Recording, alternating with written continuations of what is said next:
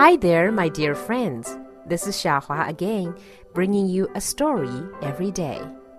Now, today's story is a very familiar one to everybody. It's The Little Red Riding Hood. 今天我们讲的故事是小红帽的故事。Now, this is a longer version of the story, so I will have to split it in two parts. Let's hear the story now.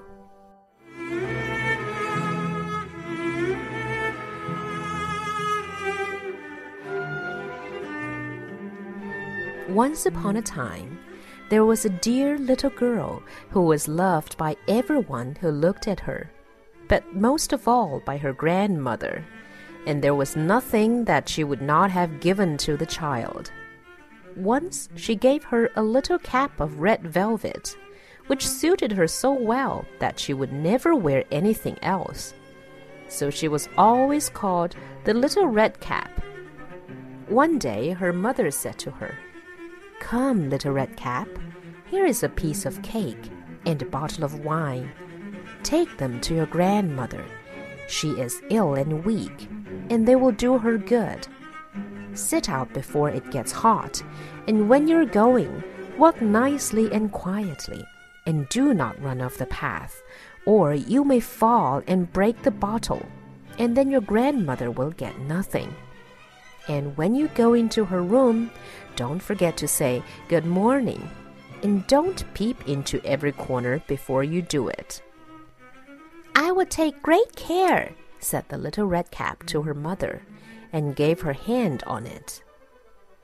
The grandmother lived out in the wood, half a league from the village.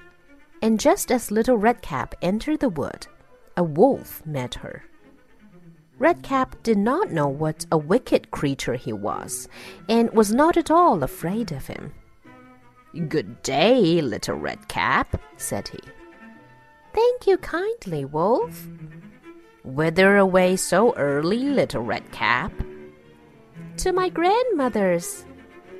What have you got in your apron? Cake and wine. Yesterday was baking day, so poor sick grandmother is to have something good to make her stronger. Where does your grandmother live, little red cap? A good quarter of a league farther on in the wood.